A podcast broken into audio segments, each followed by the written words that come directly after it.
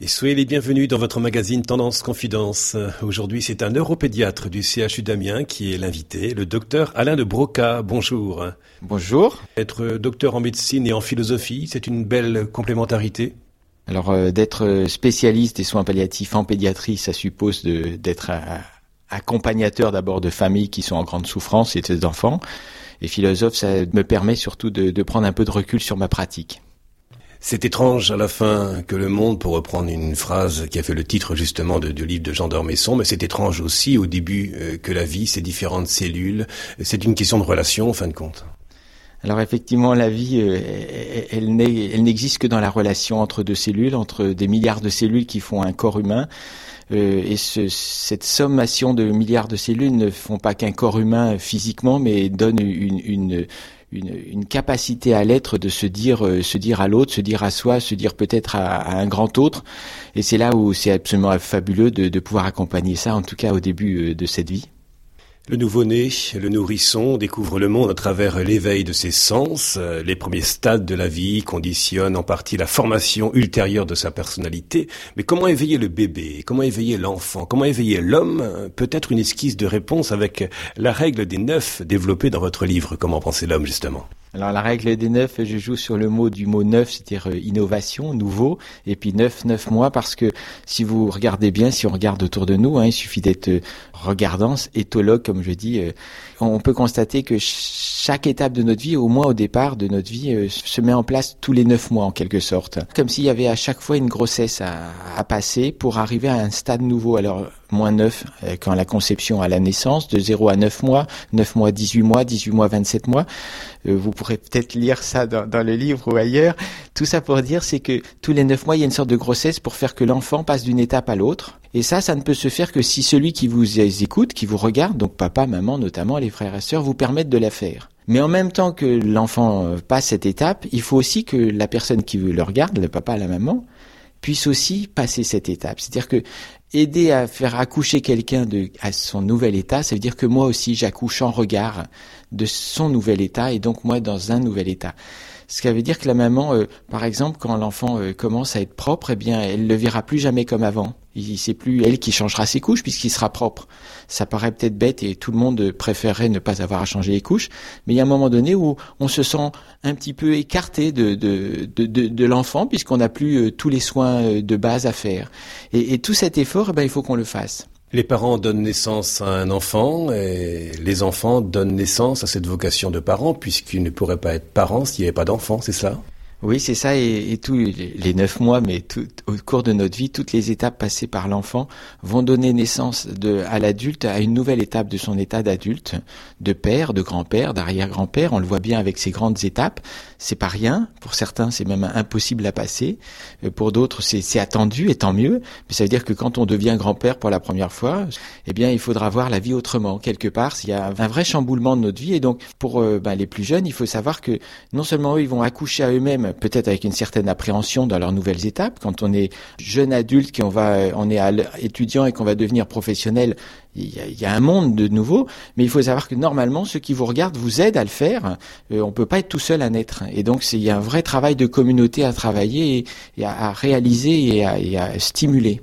Vous parlez de, travail de, communauté, naître donc et grandir en, société, mais comment faire corps lorsque certains membres sont amputés et, lorsqu'une société a du mal aussi à faire corps? Je pense qu'il y, y, a une notion d'individualisme en ce moment qui est, on veut vraiment croire que tout seul je vais pouvoir y arriver parce qu'effectivement la machine peut parfois résoudre des problèmes que l'autre humain n'arrive pas à nous faire ou nous, nous aider à faire. Ce que je veux dire par là, c'est que l'individualisme tue cette relation à l'autre, tue finalement la capacité pour l'autre de me faire accoucher à moi-même. Et du coup, euh, dans la communauté, même s'il y, a la pesanteur du communautarisme, c'est-à-dire d'une loi qui viendrait d'ailleurs pour m'obliger à faire ce que j'ai pas envie de faire, ça c'est pas ça que je veux me souligner.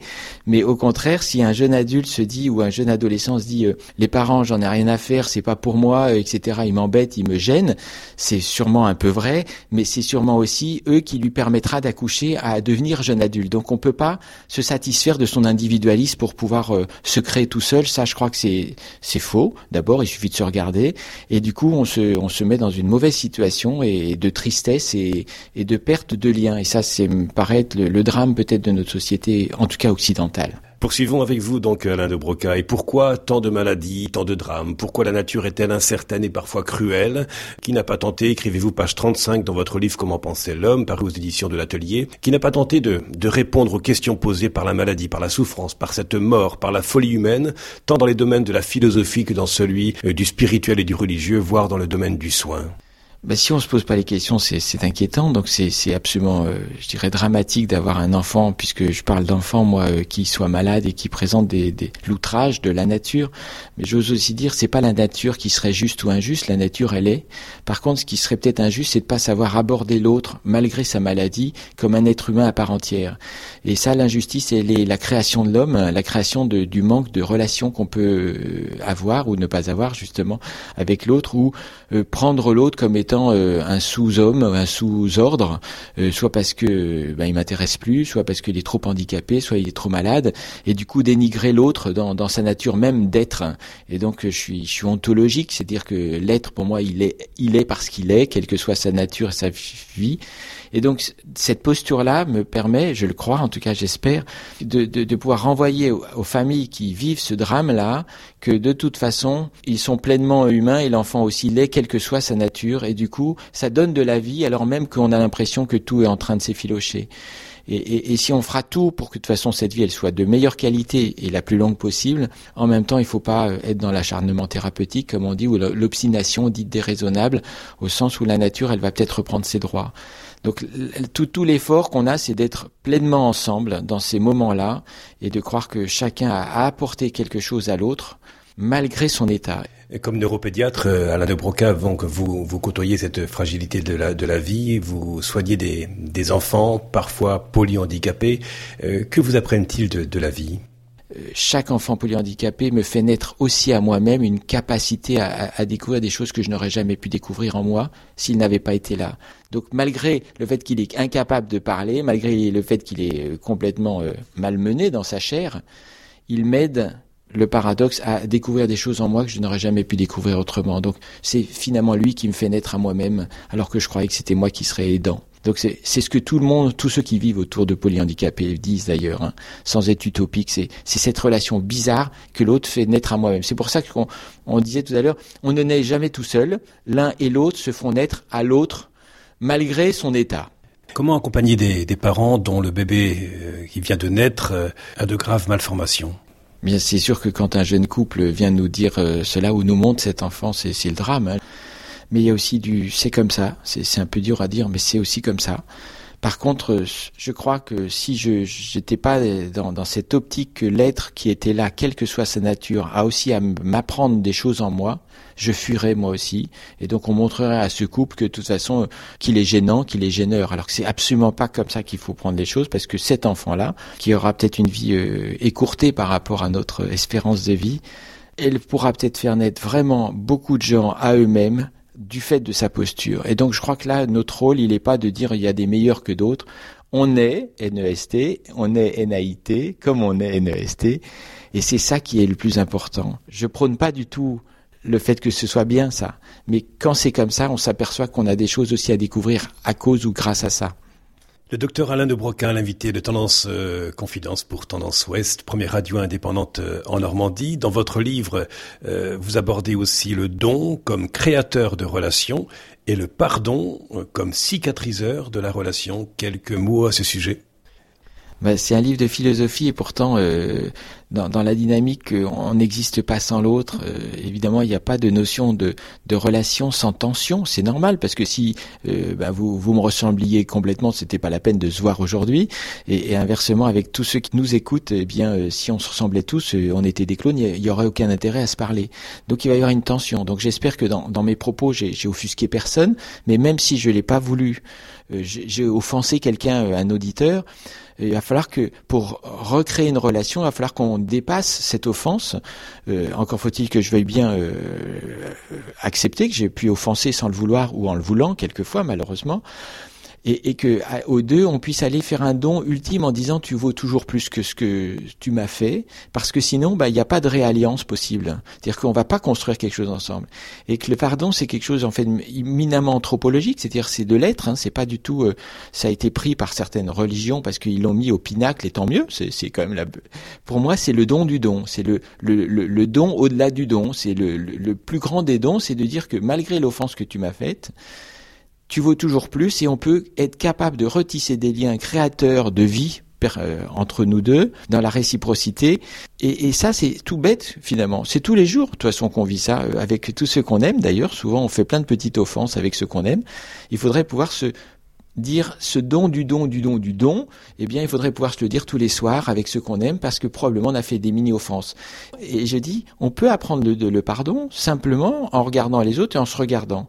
Et c'est la chose qui, à mon avis, est... Alors, je parle de don comme créateur de relations euh, dans le livre et le pardon, c'est le cicatriseur de la relation. Il faut avoir une force extraordinaire pour dire, mon chéri, je t'aime au-delà de ce que tu m'as fait et éventuellement des enfants avec des parents violents ou dans une violence peut-être verbale, voire physique, il faut que les enfants aient cette capacité. Mais ils pourront pas l'avoir, cet enfant à cette capacité, si jamais on leur a appris à dire tu vaux toujours plus que ce que tu me présentes comme euh, trouble du comportement, comme trouble de conduite ou autre. Et là, c'est peut-être ça aussi qu'on manque, c'est que ça doit pouvoir s'apprendre, mais ça doit se vivre, je dirais, très tôt et dans votre métier, donc, vous essayez d'accompagner l'insoutenable, euh, et vous avez écrit justement dans un précédent livre euh, paru aux éditions du Cerf, Adieu Pichoun, euh, un livre destiné à tous ceux qui, qui, sont affrontés à la mort, justement, à la mort subite d'un enfant, parents et soignants. Vous y faites part de la réflexion née de votre expérience professionnelle, Alain de Broca. Je rappelle que vous êtes docteur, pédiatre, philosophe également, et que vous travaillez au CHU de d'Amiens, et que vous sillonnez aussi la, la France, et nous vous avons rencontré à Caen justement, puisque vous étiez de, passage dans cette ville. Euh, vous témoignez dans ce livre à du Pichoun également de votre foi chrétienne, foi en la résurrection au cœur de l'expérience quotidienne du deuil. Mais comment pouvez-vous mettre votre foi en un Dieu tout-puissant, y compris en amour, euh, lorsque vous êtes face justement à l'insoutenable, à la mort d'enfants Comment pouvez-vous mettre votre foi en Dieu? Le mot puissance, c'est une sorte de pouvoir sur les autres, et la puissance, c'est le germe qui est en train de, naître. Hein. En toute puissance, au sens aristotélicien du terme, c'est le germe. Et Dieu, il est tout puissant pour nous être créateurs et non pas pour nous empêcher de vivre. Donc si on prend le mot tout puissant, mais à l'envers de ce qu'on appelle souvent la toute puissance, c'est-à-dire celui qui nous régnerait sur nous comme un, maître, un, ogre en quelque sorte, en faisant, en tuant ceux qu'il a envie de tuer plus vite que d'autres, enfin je ne sais quoi. Là, c'est vraiment pas mon, truc, et je crois que c'est pas le Dieu en qui euh, je, crois euh, croire, parce que c'est toujours compliqué tout ça, mais par contre, si c'est un Dieu qui est dans la toute-puissance créatrice de la relation avec lui-même, mais avec nous et entre nous, pour nous dire toujours je t'aime malgré ce que tu m'as fait, malgré tes souffrances et malgré ta petitesse ou ta vulnérabilité ou ta maladie, là je me dis c'est quelqu'un qui va me donner envie de continuer d'avancer, de d'être dans la réalliance en permanence. Des sujets qui peuvent apparaître euh, lourds de sens euh, et abordés ce matin. C'est peut-être tôt, entre 8h30 et 9h pour cette émission Tendance euh, Confidence avec vous, docteur Alain de, de, Broca. Avec vous, nous avons beaucoup parlé de l'importance de la rencontre, l'importance aussi de, de prendre soin d'eux. Donc si, si vivre, c'est être en relation, comment vivre justement après la perte d'un être aimé jusque dans son décès Comment une personne peut-elle survivre même et, et donc continuer à se développer après la perte de celui ou de celle avec qui la communication était un instant privilégié et avec qui l'affectif était aussi vital. En d'autres termes, comment continuer de vivre lorsque la personne aimée devient un cœur sans vie? Il faut pouvoir avoir un lieu du souvenir. Euh, donc, quelle que soit la façon dont on, l'honorera, cette personne défunte, mais entre euh, rien du tout, comme dans certains cas, parce qu'il faut oublier ou en tout cas euh, on peut pas l'honorer ou euh, ça coûte cher et du coup on peut pas se payer ce luxe-là et euh, l'hôtel du souvenir qui qui serait dans le salon, il y a peut-être une demi-mesure que depuis la nuit des temps on a on a mis en place au travers de cimetières, de plaques tombales ou autres. Et donc quelle que soit la, la façon dont on, on aura pris en charge le défunt, que ce soit par ben, l'inhumation ou la crémation, il faut quand même avoir un lieu du souvenir, c'est-à-dire que pouvoir dire qu'il est là, bien physiquement, et que je, du coup, je m'en détache. C'est pas pour rien que les cimetières étaient un petit peu en dehors de la ville, mais en même temps, ils étaient bien présents dans la vie. et en même temps, du coup, ben, l'être défunt, il rentre dans mon cœur et je me le réintériorise.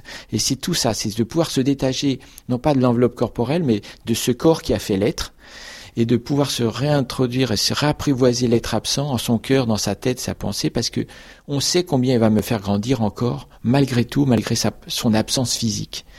Et c'est tout ça le travail du deuil, et je pense qu'on doit pouvoir y arriver. Merci beaucoup, docteur Alain de Broca, pour ce temps accordé à Tendance Ouest. Je rappelle que vous exercez comme neuropédiatre au CHU d'Amiens. Euh, je rappelle aussi le titre de votre livre. Nous en avons parlé longuement pendant cette émission de, ce jour. Comment penser l'homme? Point d'interrogation. Et c'est paru aux éditions de, de l'Atelier. Podcast by Tendance Ouest.